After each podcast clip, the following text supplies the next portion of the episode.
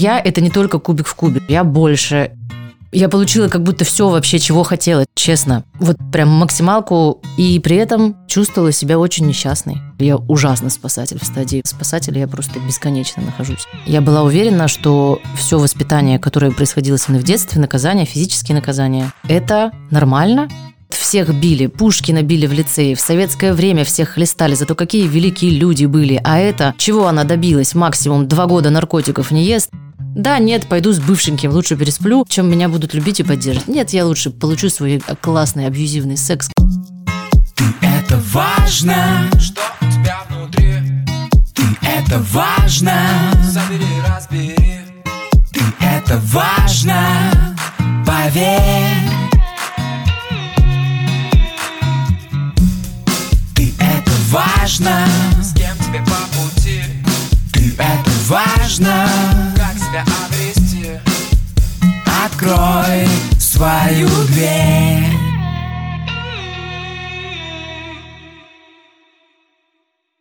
Добрый день, дорогие друзья. Я, Мицкевич Елена, практикующий психолог, рад приветствовать вас на своем подкасте «Ты – это важно», где мы с гостями моего проекта говорим об их опыте личной терапии и работы над собой, заботы о своем ментальном здоровье. Сегодня у меня в гостях Оля Кравцова. Оля – соавтор студии «Кубик в кубик» и голосов по озвучке сериалов, чудесный блогер и невероятно душевный человек. Оля, привет. Привет. Обычно с гостями мы начинаем вот с какого вопроса. Когда психология появилась впервые в твоей жизни? И когда появился вопрос в твоей голове, а не пойти ли бы мне к психологу? Первый психолог в моей жизни появился, когда пошел по пизде мой первый брак.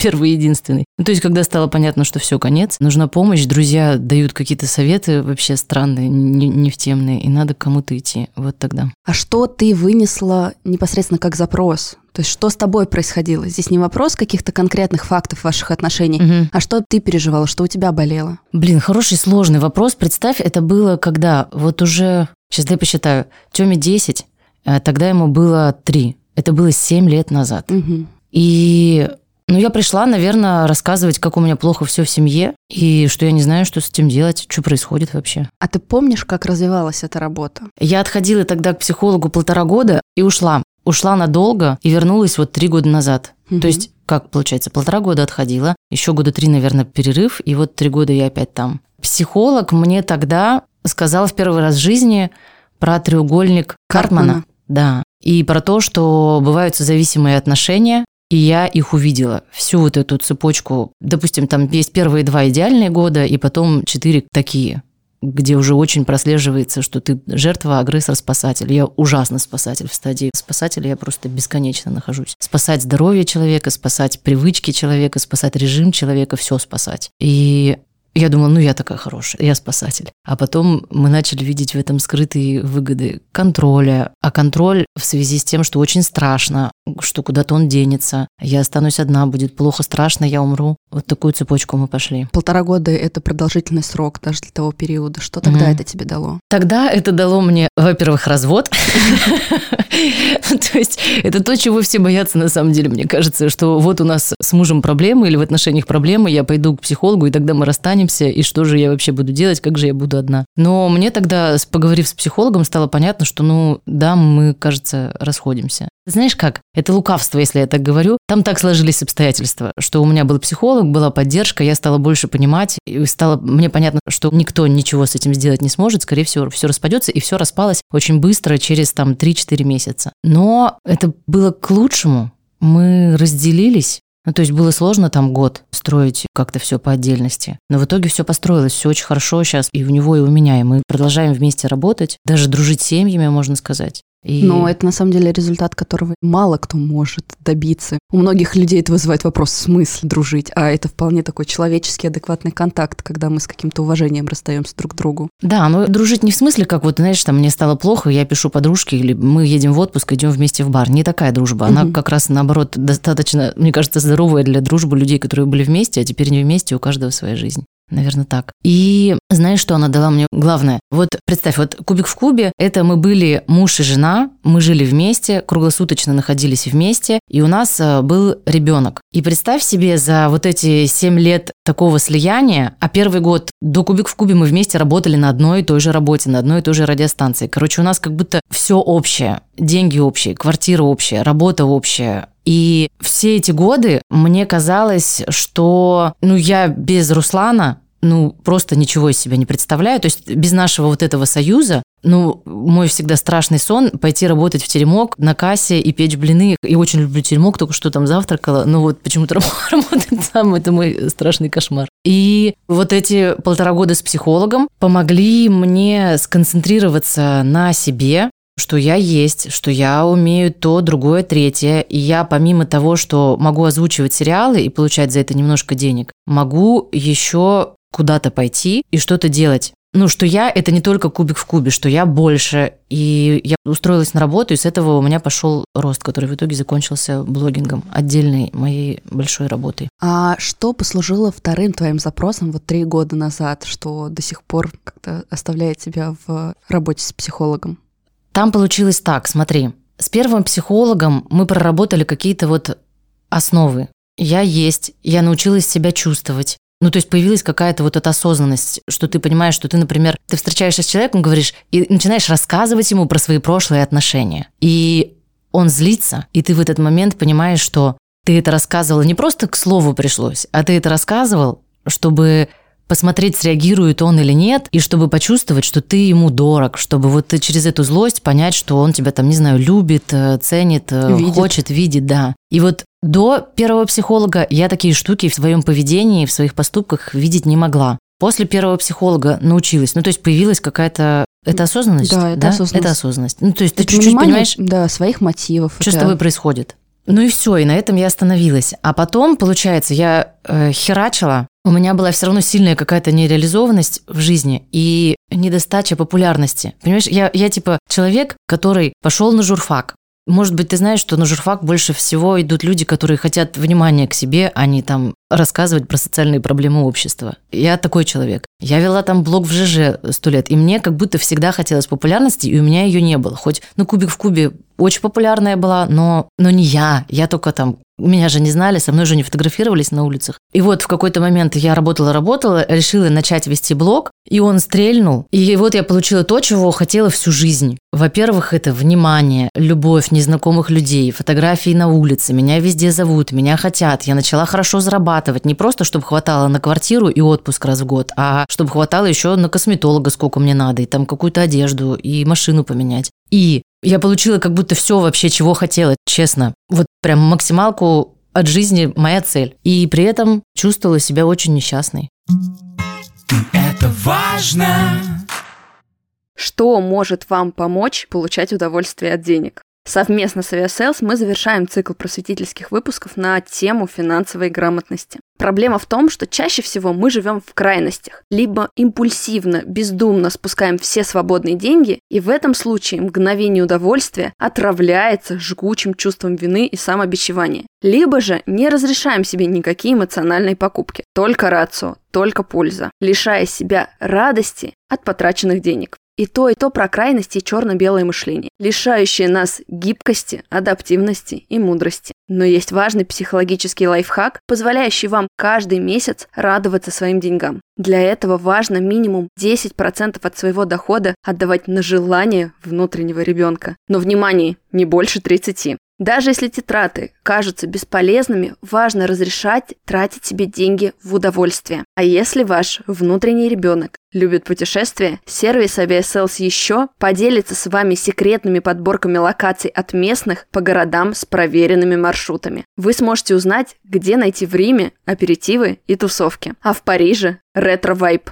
С еще вы откроете для себя дополнительные слои известных городов, а прогулки в озвучке «Кубик в кубе» подарят вам уютную атмосферу. А тотальная поддержка Aviasales еще ответит в течение пяти минут в Телеграме на любой любой ваш вопрос. От когда вылет, да в чем смысл жизни. Ну и, конечно же, с сервисом Aviasales еще вы сможете получать от 7 до 10% кэшбэка в рублях за аренду отелей, автомобилей, покупку туристических страховок, туров или за другие траты, связанные с путешествиями, оплатив всего 990 рублей за год. Важно, что кэшбэк можно вывести на карту в любой момент. В общем, друзья, только радость, только удовлетворение. Кайфуйте от своих денег, проводите приятное время и получайте за это кэшбэк. Все подробности о сервисе Aviasales еще и промокод «Ты это важно» на дополнительную скидку 10% вы найдете в описании к выпуску.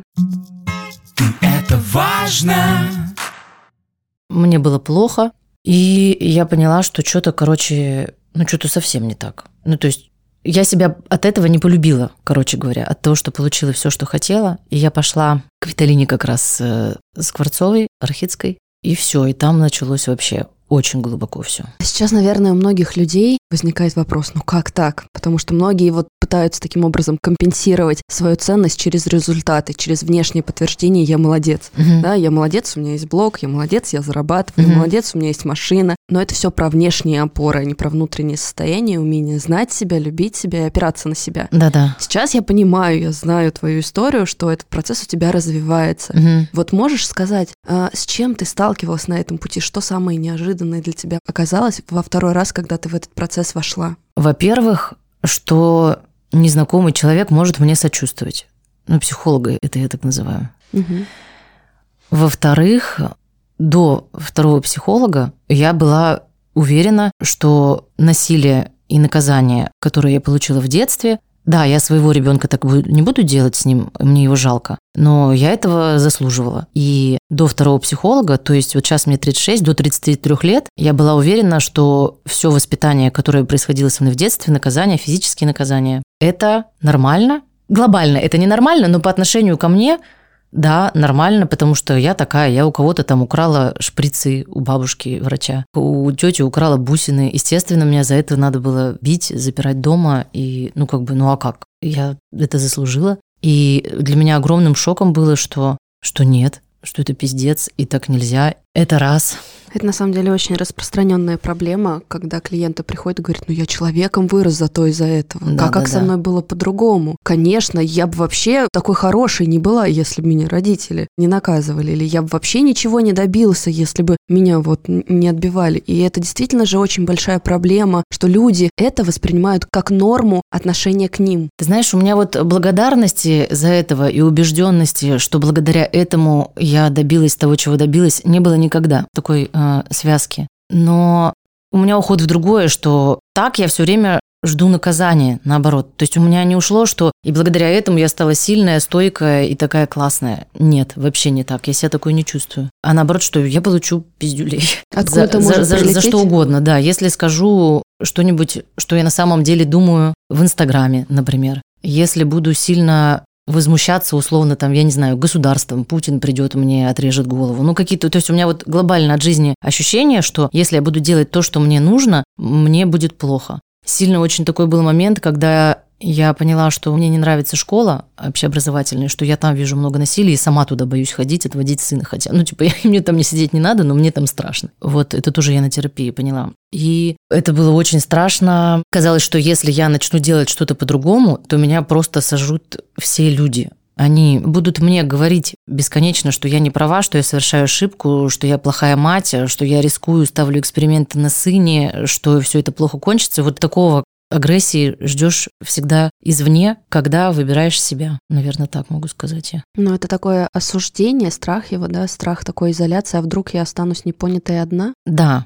я могу сказать сейчас точно, что мне весь этот опыт дал не благодарность, а страх, да. Такой перед миром. На каждом, да, важном шагу, наверное, так. Насколько он сейчас еще актуален Да в твоей жизни? пиздец. Я сейчас в той точке, когда у меня все это соединилось вообще в одну цепочку. Если там три года назад я поняла, что ну я не заслуживала окей этого насилия, чуть-чуть начала как-то учиться злиться и этому сопротивляться, то сейчас вот буквально в этом месяце вообще все, что происходило в моей жизни, и булимия, я просто забыла, что 2-3 года ела хлеб с майонезом, пока не кончится весь хлеб в доме, и блевала потом в туалете. Я, я просто это забыла, понимаешь? Я была взрослой уже, мне было там 18, 19, 20 лет. Я просто вижу, что все это звенья одной большой цепи, и что этот страх, Я сейчас его чувствую до сих пор очень часто на буднях. То есть, ну, это, знаешь, это меня триггернуло очень сильно. Я просто там вот в отпуске встретилась с мальчиком, увидела его, как это на нем проявляется, узнала в нем очень сильно себя, и у меня сейчас регресс в этом смысле. Меня отбросило в детство. Опять себя чувствую беззащитной девочкой. Все, что травмировало тогда, как будто происходит со мной сейчас. И еще был перерыв с психологом, блин, она была в отпуске, я была в отпуске. Я сейчас вернулась и потихоньку возвращаюсь в свое взрослое состояние, где я могу ходить на подкасты, на теннис и вообще посты писать в Инстаграме. Очень важные, между прочим, посты, потому что у нас как будто бы сейчас такая вторая волна развивается. То есть мы только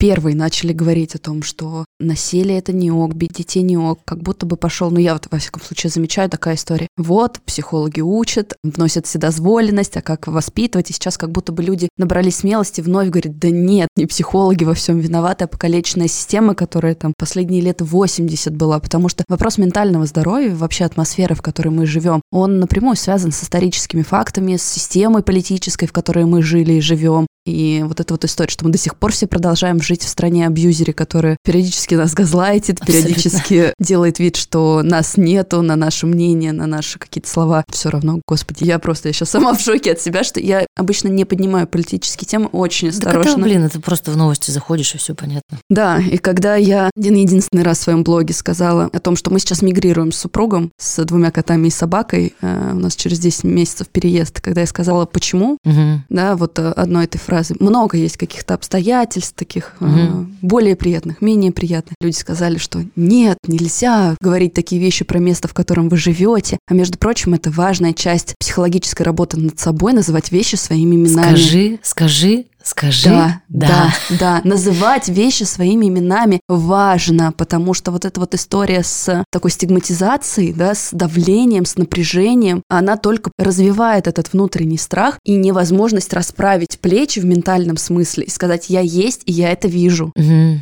Можно тебе тогда скажу сейчас вот я написала этот пост. Там очень много людей, которые себя узнали, но среди них вчера увидела такой репост, где женщина пишет, вот посмотрите, что эти психологи, все к ним идут, и посмотрите, как нытики сейчас стали выступать. Э, нормально всегда, вот всех били, Пушкина били в лицее, в советское время всех хлестали, зато какие великие люди были. А это, чего она добилась? Максимум два года наркотиков не ест, и вот э, будет нас учить жизни. И то есть я веду блог уже почти 4 года. И сказать напрямую, меня били, у меня была такая проблема, такая проблема. Ни про наркотики, ни про булимию я вообще никогда не говорила. И сказать это напрямую цельно очень страшно, потому что тебя там как раз заклюют все эти, которые придут и скажут тебе, что ты нытик, тряпка, и психологи тебя научили. Вот, вот именно эту женщину я и боялась. Но прикол в том, что когда я уже это все сказала, и уже сказала себе, сначала две недели говорила, потом сказала всем людям, что все это соединилось в одну большую, сильную, какую-то устойчивую опору. И мне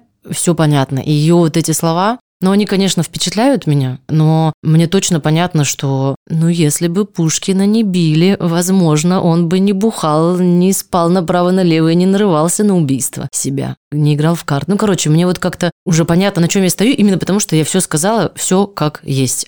Знаешь, я хочу сейчас какую мысль внести. Вот у огромного количества людей, которые сталкиваются вот с этим внутренним состоянием, угу. бывают проблемы в том, что они идут в работу с психологом и оказываются одинокими. Оказывается, что среда, близкие абсолютно не понимают, и это на самом деле такая трагедия, когда психолог единственный человек, который вот среди этого мрака насилия несет хоть какую-то поддержку и говорит, с тобой так нельзя. Людям иногда кажется, что нет, куда я вообще иду, я сейчас все разрушу старую жизнь. Тут хоть какие-то люди были, ну пускай они об меня ноги вытирали, но я хотя бы был не один. Вот хочется спросить, кто тебя поддерживал вот в этом пути, э, не знаю, к ненасильственному общению, к ненасильственным отношениям, к не знаю, к адекватной коммуникации. Кто рядом с тобой был, созвучный тебе в этих желаниях и стремлениях? Ну, у меня только вот ты спрашиваешь, у меня только одно имя в голове, что у меня есть подруга Кристина, у которой похожие проблемы.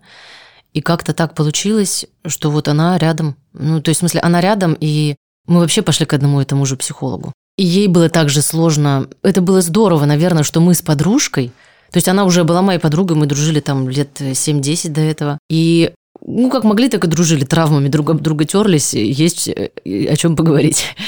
А потом мы вместе пошли и вместе начали сталкиваться с одними и теми же проблемами. Вот это вот, когда психолог тебя спрашивает, ну вот, окей, вот эта ситуация была, что ты чувствуешь по этому поводу? А ты такой, Ничего не чувствую. Ну, короче, что у тебя потеря, ты можешь действовать, но чувствовать и называть эти чувства, и распознавать их ты не умеешь. И она не умеет, и я не умею. И у нас синхронизировалась эта история, что она идет свою дорогу, и я иду свою дорогу, и мы обсуждаем ее между собой. Это было классно. А знакома ли вот эта тебе ситуация, когда ты чувствуешь какое-то одиночество, что люди остаются в старых каких-то своих паттернах, в старых там мироощущениях, а ты идешь в неизвестное новое, и вроде бы ты головой понимаешь, что это к лучшему, но в ощущениях пока нет еще подкрепления этому. У меня так э, отошли очень близкие друзья, тоже с которыми мы очень долго дружили, отошли Просто потому, что когда я научилась называть вещи своими именами, и насилие, абьюз, газлайтинг, еще какие слова добавить, ну, короче, я стала очень сложно закрывать на это глаза. И все, я отошла в сторону, отошла сильно, но прошло три года, и вот сейчас мы немножко начинаем снова сближаться, потому что они тоже куда-то пошли, эти друзья. Они тоже пошли в какую-то терапию. Ты, кстати, очень важную вещь подсветила, что действительно же, когда мы начинаем изменения инициировать, mm. у нас два пути. Система отношений либо перестраивается, если есть хоть какая-то связь и желание идти навстречу друг другу, либо рушится. Вот. И здесь это очень важно понимать, что да, возможно, созидая новую жизнь, вы в какой-то момент разрушите все старое и какое-то время будете топтаться на вот этих вот руинах. Да. Это важная часть процесса. Это не то, что вы разворотили, и психолог вам чего-то плохого насоветовал, и вы вот вообще теперь лишились всего. Да. Прежде чем, знаете, как вылечить зуб или там прочистить канал, да, очень важно снять вот эту вот верхушку и основную боль. Да, еще невозможно не заметить, что, что уж там, появилось много других э, каких-то контактов, которые, наверное, потихонечку становятся друзьями, но более близкими людьми, которые как раз уже все понимают. А что для тебя дружба сейчас? Вот из текущей своей точки, из текущего своего положения. Для меня дружба – это взрослый человек, плюс-минус рядом со мной, в смысле на связи со мной, не обязательно, мы даже живем в одном городе, с которым мне безопасно. Ну, в сложных ситуациях мне с ним безопасно, а в каких-то несложных мне с ним весело и интересно. Я помню, что ты в какой-то момент назвала себя грустным человеком. Я грусть, грустняшка. Почему ты вот так себя сама воспринимаешь, как тебе кажется? Я это только увидела тоже недавно. Потому что я себя все время выдавлю. Мне кажется, что если я грустная, то это плохо. Всю жизнь мне так казалось. И что со мной что-то не так, срочно надо что-то делать, что срочно что-то надо делать, менять обстоятельства, приезжать в другой город, менять работу, зарабатывать деньги, не зарабатывать деньги, не знаю, там, ну, короче, что-то надо делать. А сейчас я увидела, что я чаще всего грустная. И, знаешь, я была сейчас в отпуске, где было 200 пар молодоженов. И они намного грустнее, чем я еще. Ну, короче, как будто вообще люди грустнее, чем хотят казаться. Слушай, но, понимаешь, такая эмоциональная стабильность и ровное mm-hmm. состояние, это же не равно грусть. О, ты так думаешь? Ты живая, мне очень хочется сказать. И да, мы не фонтанируем. Страшнее, когда мы вот по этим горкам, знаешь, да. из э, фееричного счастья Фееричное в апатию, горе, все, да. да, и в слезы. Когда мы относительно эмоционально стабильны, да, ага. наш диапазон действительно не катается вот по этим качелям, это говорит про определенную нашу устойчивость. И нормально быть живыми. И у нас действительно есть внутреннее разное устройство, да, и кто-то более энергичный, кто-то менее, кто-то легче испытывает какие-то возвышенные эмоции, кто-то сложнее. Ага. Э, глядя на тебя сейчас живу или там на тебя в блоге, не возникает ощущение, что ты грустная. Ну ты смотри, сейчас мы ведем подкаст. Эм, а в блоге, прости господи, это э, две, максимум пять минут моей жизни, и в которой 24 часа в день. Ну, в смысле? Ну, естественно, я не буду там просто показывать, как я стою с грустным лицом, и вокруг меня бегает моя собака, и у меня нет сил с ней даже играть. Ну, конечно, такое не попадает, конечно, такое никто не видит. Что я еду там, бесконечно жду этот лифт, бесконечно в нем еду, бесконечно открываю дверь. Ну, то есть вот все вот Слушай, это Слушай, давай монотонное. будем честны. Вот у тебя есть ребенок, угу. он когда-то был маленьким. Угу. Ты же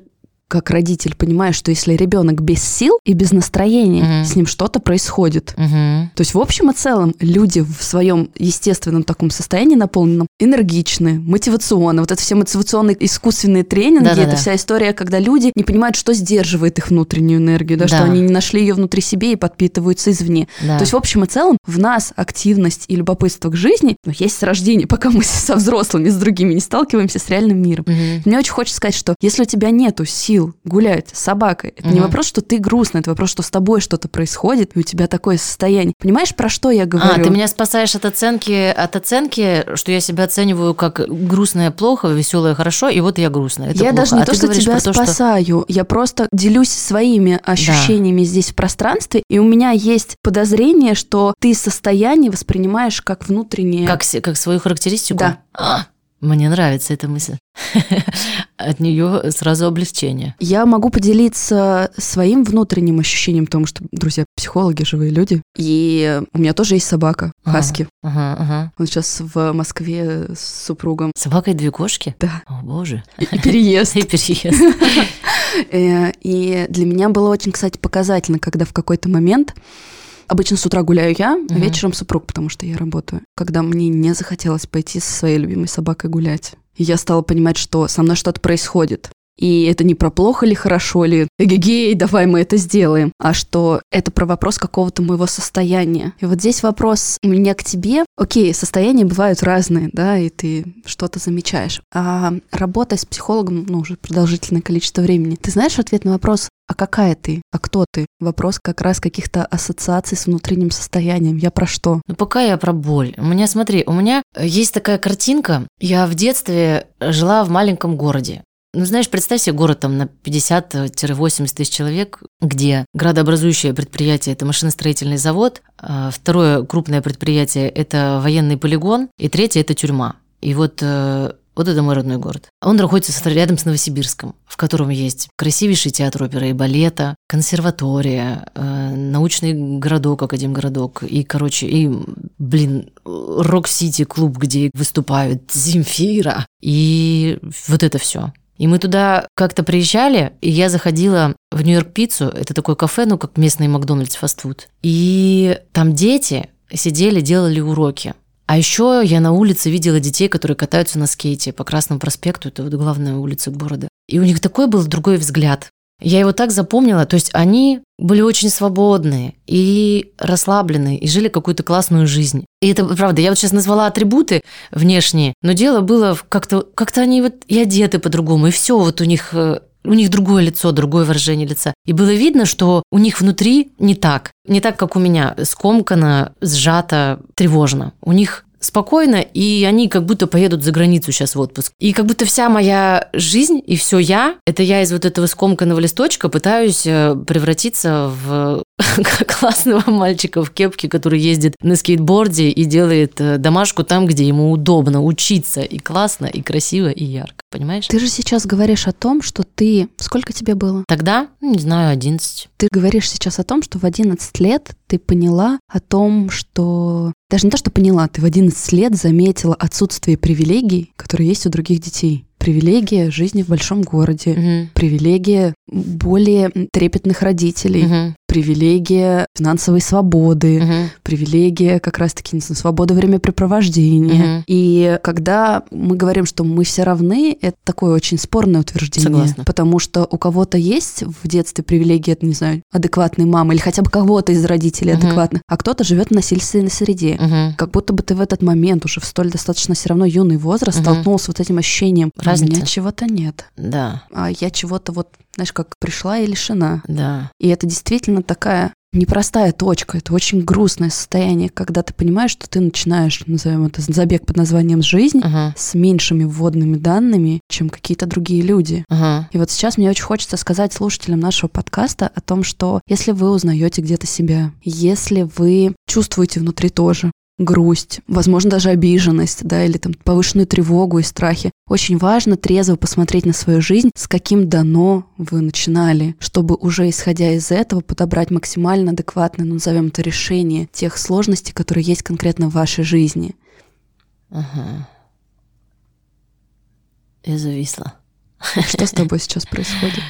Э, не знаю, ты, а ты говорила, у меня 200 мыслей параллельно твоей Не знаю, Лена, ну все, прекрати, прекрати вести терапию. Я не веду. Я с тобой разговариваю. Я э, к вопросу, знаешь.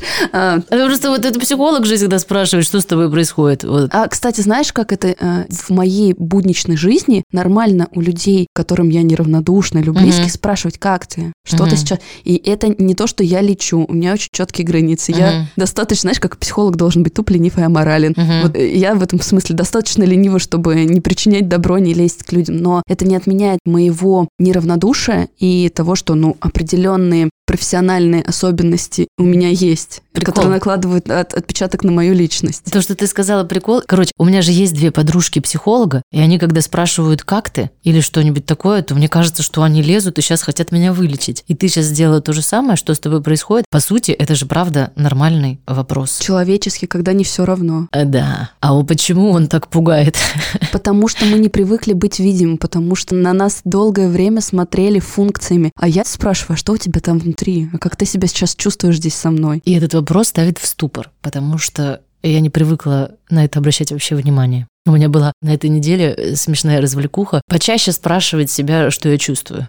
Я обнаружила с ужасом, что я вообще в 90, по-моему, процентах э, случаев не понимаю, что я сейчас чувствую. Ну, то есть я могу сказать больше плюс или минус, а иногда даже этого не могу сказать. Ну, то есть как называется это? Вот если каждый час себя спрашивать, то каждый час я, скорее всего, отвечу тревогу и тревогу и что-то там еще. Вот это вот, Слушай, ну вот трев- мои выводы. Тревога — это же часто, я ее называю такая эмоция ковер, которая часто прибивает Мгм. что-то, что под ней лежит, что-то неопознанное, незамеченное. Ну что, ну страх. Хорошо, это уже конкретнее. Страх как минимум определенный. Мы боимся всегда чего-то. Мгм. У него у страха есть объект. Ну, у меня всегда есть какой-нибудь объект, что сын заболеет сейчас, что дождь пойдет, пойдет, что дождь закончится, что цунами прилетит. Короче, всегда есть что побояться. Знаешь, я подкаст как альтруистический проект такой задумывала. Я не думала, что он так выстрелит. Ну, то есть я без каких-либо ожиданий шла в эту историю. Я не была потребителем подкастов сама. И мне кажется, мне кажется, дорогие слушатели, э, вы можете оставить это в комментариях, он получился, потому что он живой. Я приглашаю людей мне интересных, но я не могу сказать, что, знаешь, такого контроля, подготовки, там, списка вопросов, которые я хочу задать, нет. Есть вопрос, с которого я начинаю, есть вопрос, с которым я заканчиваю, а все остальное это что-то живое, да, отклик. И вот сейчас я чувствую, что разговор складывается, да, и что-то, может быть, да, где-то нить потерялась повествование, но мне очень тепло от процесса, который здесь сейчас созидается, и атмосферы, которая есть сейчас между нами в записи. Поэтому здесь, опять же, прости, я тебя спрошу, как ты? Да, у нас небольшой сейчас такой разрыв был по связи. Ну вот меня такие штуки поражают, что ты можешь это озвучивать, что ты можешь это чувствовать, осознавать, говорить. Я только этому учусь. Иногда просыпается, и я могу друзьям сказать, ой, как классно, мне так тепло с вами, что мы вместе накрываем на стол и жарим мясо, и это все так тепло отогревает от всего стресса, который был на этой неделе. Это редкость. То, что ты сейчас говоришь, вот у нас так и вот то. Я это чувствую.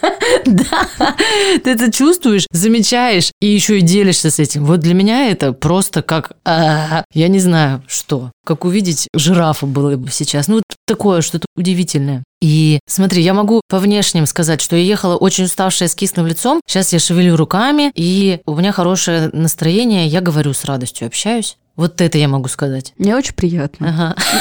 Ты перевела, да?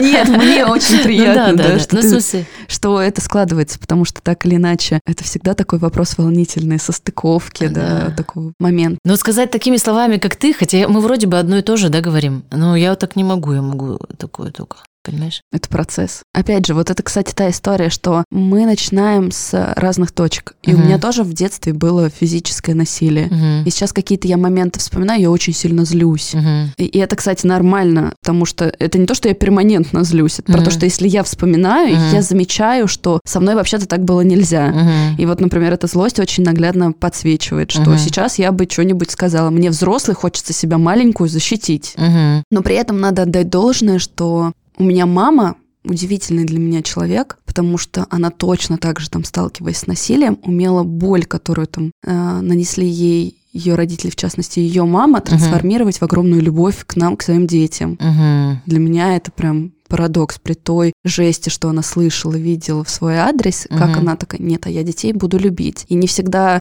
это было здорово. Мгм. Моя мама там С гиперопекой? даже не то, что с гиперопекой, но да, да, Ага. да, наверное, это можно назвать гиперопекой. С таким, с желанием где-то слияния, там, Да. большей близости. Вот я бы, наверное, так чуть-чуть скорректировала. Но она в 46 лет, Ага. сейчас ей 48 с копейками, пошла в личную терапию О, господи. и э, разводится с отцом после 30 лет совместной жизни. Охренеть. Слушай, у меня столько вопросов было, пока ты это говорила. Давай я начну с последнего. Первый все потерян уже там где-то в мозгу. Как тебе говорить такие откровенные вещи про маму? Потому что я всегда с одной стороны, понимаю, что я не могу не написать пост, э, что меня били, а с другой стороны, понимаю, что вот она у меня есть, я не хочу потерять с ней отношения, которые... Короче, вот и это личное, потому что я пишу это про себя, но как бы все ее знакомые читают мой инстаграм и думают это про нее. Я тебе могу ответить на этот вопрос с ситуацией, вот как я оказалась сейчас в Питере, что со мной здесь происходит, на практическом таком примере. Мне очень сложно было узнать, понять в 20 с лишним лет, что мой отец абьюзер. Ага. И что все, что я воспринимала как мужик, как Ага. прекрасная семья, что это было скрытое насилие, Да. подавление, никакой свободы. И я не ребенок алкоголиков, но сейчас мой отец спивается. И, и из того, что сейчас происходит, развод, раздел имущества, там очень много агрессии, там очень много деструктива, с ним рядом сложно всем находиться в округе. Мгм. Я впервые сказала родителям, что я остановлюсь в гостинице, я не буду оставаться у вас дома. Для Мгм. меня это тоже был такой шаг. Приехать в город, где живут мои родители, сказать, я не буду с вами жить, я буду жить отдельно. Лен, я сейчас зареву, подожди. Я впервые вижу, что человек, э, опять же, так прямо и так честно и своими именами называет э, то, что происходит у него в семье, потому что, ну, то есть я это делаю каждый раз через такое, что я сумасшедшая, так нельзя делать. А тоже я вижу обратную связь, что людям хорошо, что кто-то называет именами. Я просто, я, я с другой стороны впервые с таким сталкиваюсь, что люди не... У меня мама нормально восприняла. Она мне вчера завтрак привезла в гостиницу. Она говорит, я тебя понимаю. Понимаешь, это же очень важный навык в общем частное видеть. Ну, то есть, да, сейчас общая картина выглядит так. И в каких-то действиях моя мама вела себя так. Но она знает, что я ее ценю, что я ее люблю, что я вижу нюансы и близость, которые есть. И что я не перевешиваю, не говорю, что она плохая, но я называю вещи своими именами. Это как вот то, что мы с тобой начинали. Это А. очень важно, это про внутреннюю силу. Я не боюсь сказать, что у меня отец алкоголик сейчас. Ко мне это не имеет никакого отношения, это его поступки, его действия. Мгм. На мою личность это не откладывает отпечаток, это откладывает отпечаток на мои чувства. Мгм. Мне больно, мне непросто. Я вот в фрустрации в такой, причем перманентной живу Мгм. потому что это не заканчивается, я не понимаю, как себя найти. То есть я пытаюсь то, то ближе, нет, слишком близко, то дальше, нет, далеко. И я вот в таком динамическом процессе нахожусь. Но мне силу дает, что я говорю об этом. Я говорю, что я это вижу, потому что когда я это вижу, значит, я есть. Какая интересная разница. Я просто, когда ты имеешь право это говорить. Я каждый раз говорю это, но через абсолютную уверенность, что я не имею права это говорить. То есть, что я делаю очень плохо сейчас. Я говорю это, переступая через вот такой забор с колючей проволокой. Но от тебя сейчас слышу от тебя, и ты говоришь это спокойно, ровно, и я вижу, что это правда, абсолютно нормально, и, и все понятно, и мне легче от того, что ты это так называешь, как оно есть. Я тебе могу сказать, что мне знакомо то, что ты говоришь по чувствам. У меня это не занимало такой продолжительный период времени, но Мгм. я чувствовала то же самое. А могу ли? И для меня на самом деле это история про эмоциональное взросление. Когда я с родителем стою на одной плоскости, ну типа я ваша дочь, но я взрослый, вы Ага. взрослый, и я взрослый, Ага. то я могу вступать в ценностный конфликт. Я могу отстаивать свое мнение, я имею на это внутреннюю силу Да. когда я уже сепарирована, отделена, и эмоционально внутри чувствую, что знаешь, я сейчас скажу вещи, мне кажется, что у некоторых они вызовут противоречивые чувства, такие революционные. Но эмоциональная сепарация завершается внутренним состоянием «Папа, мама, я вас очень люблю, Ага. я очень ценю, что вы сделали, но я без вас смогу. Ага. И даже когда вы умрете, вас не станет, я буду счастливой. Помогите! Да я ладно. буду вас любить, я буду вас вспоминать, я буду ценить то, что вы для меня сделали. Но я отдельно, я смогу без вас жить и физически, и эмоционально, и буду счастлива, и буду целостна. Потрясающе. Нев- Невозможно это представить, но потрясающе. Это очень важное состояние, потому что мы часто застреваем в детском таком м, состоянии. Мы маленькие, физически действительно не выживем без родителей. Мгм. Ни эмоционально, ни физически. Мгм. В противном случае, когда мы не имеем эмоциональной видимости, мы в таким ментально маугли вырастаем. Мгм. Такие такие диковатые, боящиеся всего на свете. Но когда мы взрослеем и становимся ментально взрослыми личностями, мы понимаем, что мы справимся. Мы можем себя обеспечить, мы можем найти ресурсы, мы достаточно внутренне устойчивы. Мы сможем справляться с той неопределенностью обстоятельствами, которые готовят нам жизнь. Да, ну вот я-то давно, наверное, могу. А что так сложно про это думать? У меня, ты Открытый знаешь, вопрос. да, ты знаешь, у тебя, если ты ведешь терапию сама, то у тебя же ты видишь иногда, что клиенты затуплять начинают, как будто в голову ваты набили. Мгм. Мне обычно мой психолог в этой Ага. точке говорит, когда я говорю, у меня состояние белого листа. Я Да. тебя слышу, но не, Ага. не доходит. Мне обычно психолог говорит, значит, попали туда, куда нужно. Ну Значит, это да. какая-то такая следующая степень развития. Очень важно это из уровня мыслей чуть позже в уровень осознания, чувствования перевести. У меня тоже такое чувство, что только я это себе по-другому представляю, что это мы попали в тот мозг, где что-то было, но дорожек тропинок этих нейроновых связей не простроены, и там так у, сугробы, сугробы из мозга.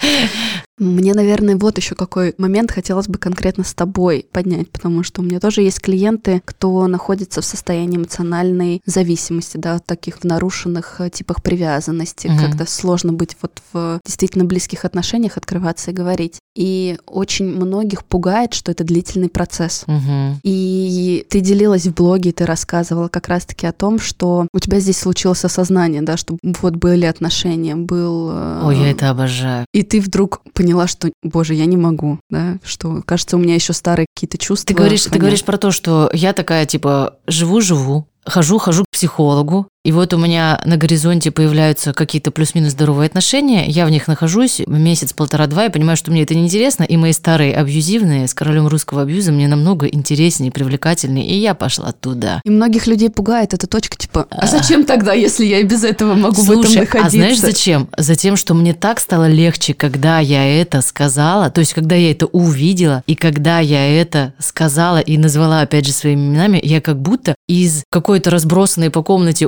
Оли стала более цельной. И вижу, что вот есть у меня такая часть, которая пока Вообще, хотя вообще сильно не там уже, где она была, потому что раньше, там, пять лет назад это ее уничтожало, и она валялась там вообще в грязи на полу и плакала. А сейчас она такая пришла на подкаст, может про это рассказать, было в блоге написать и вообще это получить 100, 100 тысяч лайков свои любимые. Ну, то есть, короче, Мне как раз-таки хотелось, чтобы ты свой голос показала. Почему так? Я-то понимаю, что это длительный процесс и почему происходят откаты. Но люди, когда находятся в этом процессе, им страшно, непонятно, и кажется, что это никогда не закончится. И вообще, зачем тогда все эти усилия, не знаю, потраченное время, деньги, если э, шанс построить отношения, он все равно такой не завтрашнем дне. Ну давай так, смотри, потому что помимо вот этой истории, что мне нужен с кем-то там э, секса, чтобы меня кто-то обнимал, у меня помимо этого есть еще куча других сфер. У меня есть э, ребенок, одна работа, вторая работа, друзья, путешествия, собака, моя, не знаю, мой внешний вид, мое здоровье, мой теннис любименький. И во всех вот этих местах все равно какие-то есть э, движения, да и в этом даже есть какое-то движение. Ну, просто,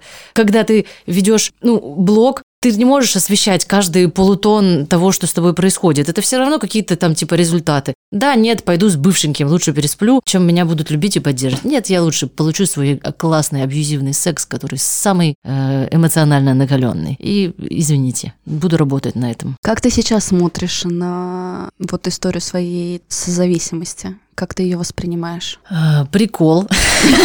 Вообще прикол.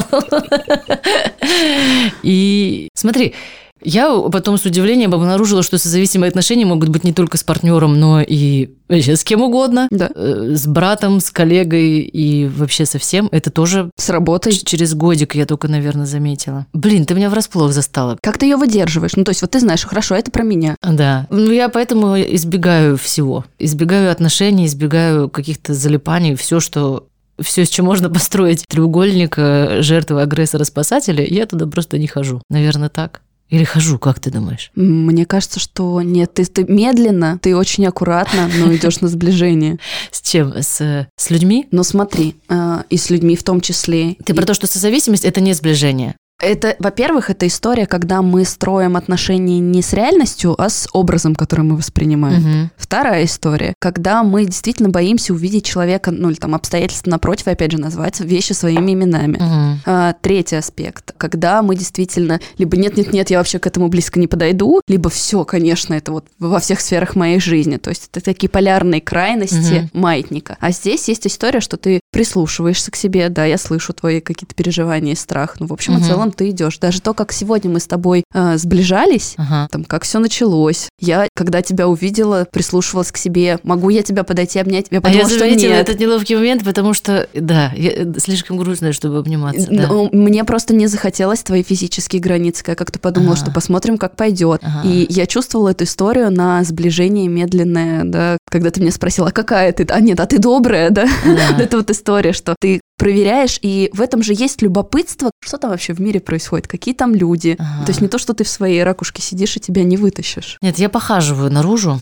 Да-да-да. периодически. И здесь мне очень хочется сказать, что эта история, опять же, про полевые процессы. Они есть между нами людьми. Мгм. Просто мы их зачастую не считываем, не чувствуем, потому что об себя очень можно много вынести наружу. Мгм. А то, как я в этом процессе, что я чувствую, что я замечаю, как реагирует мое тело, Мгм. что происходит с эмоциями. У нас сегодня удивительное интервью, где мне самой даже удивительно, меня достаточно много. А мне нравится.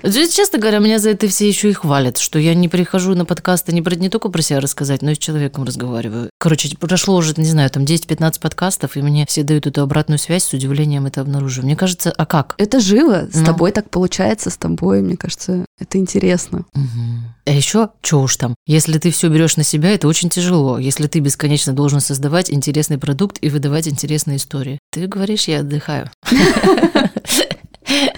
Скажи, пожалуйста, в завершении, вот с учетом твоей внутренней работы, твоей работы души, твоей такой внутренней борьбы за счастье, за здоровье, за воссоздание тех привилегий, которых ты изначально была лишена в своей жизни, причем не только для своего ребенка, а в первую очередь для себя. Вот с учетом этого опыта, который ты проходишь, что бы ты могла порекомендовать нашим слушателям, которые, может быть, кто-то только начинает этот путь, кто-то в процессе и в сложных чувствах, и в растерянности. Что в качестве поддержки ты могла бы им сказать? Ой, круто, чуваки. Я не знаю, что сказать. Поздравляю вас, потому что там так интересно, и жизнь от этого становится объемнее. Иногда, конечно, откатывает назад в пещеру, но в целом тебе с собой, наверное, становится точно интересней и спокойней. По крайней мере, так отдыхать, так лежать беззаботно, смотреть YouTube и сериалы, как я это могу делать сейчас, я позволить себе не могла никогда. А сейчас могу вообще отключить телефон, целый день делать, что хочу. Лежать и смотреть YouTube. Без чувства Такое- вины. Без чувства вины, да. Спасибо тебе большое, Оля. Спасибо, что пришла, за то, что поделилась и была в этом разговоре. Друзья, не забывайте ставить звездочки, оставлять отзывы, делиться подкастом в своих сторис. И помните, вы — это важно. До новых встреч. Пока.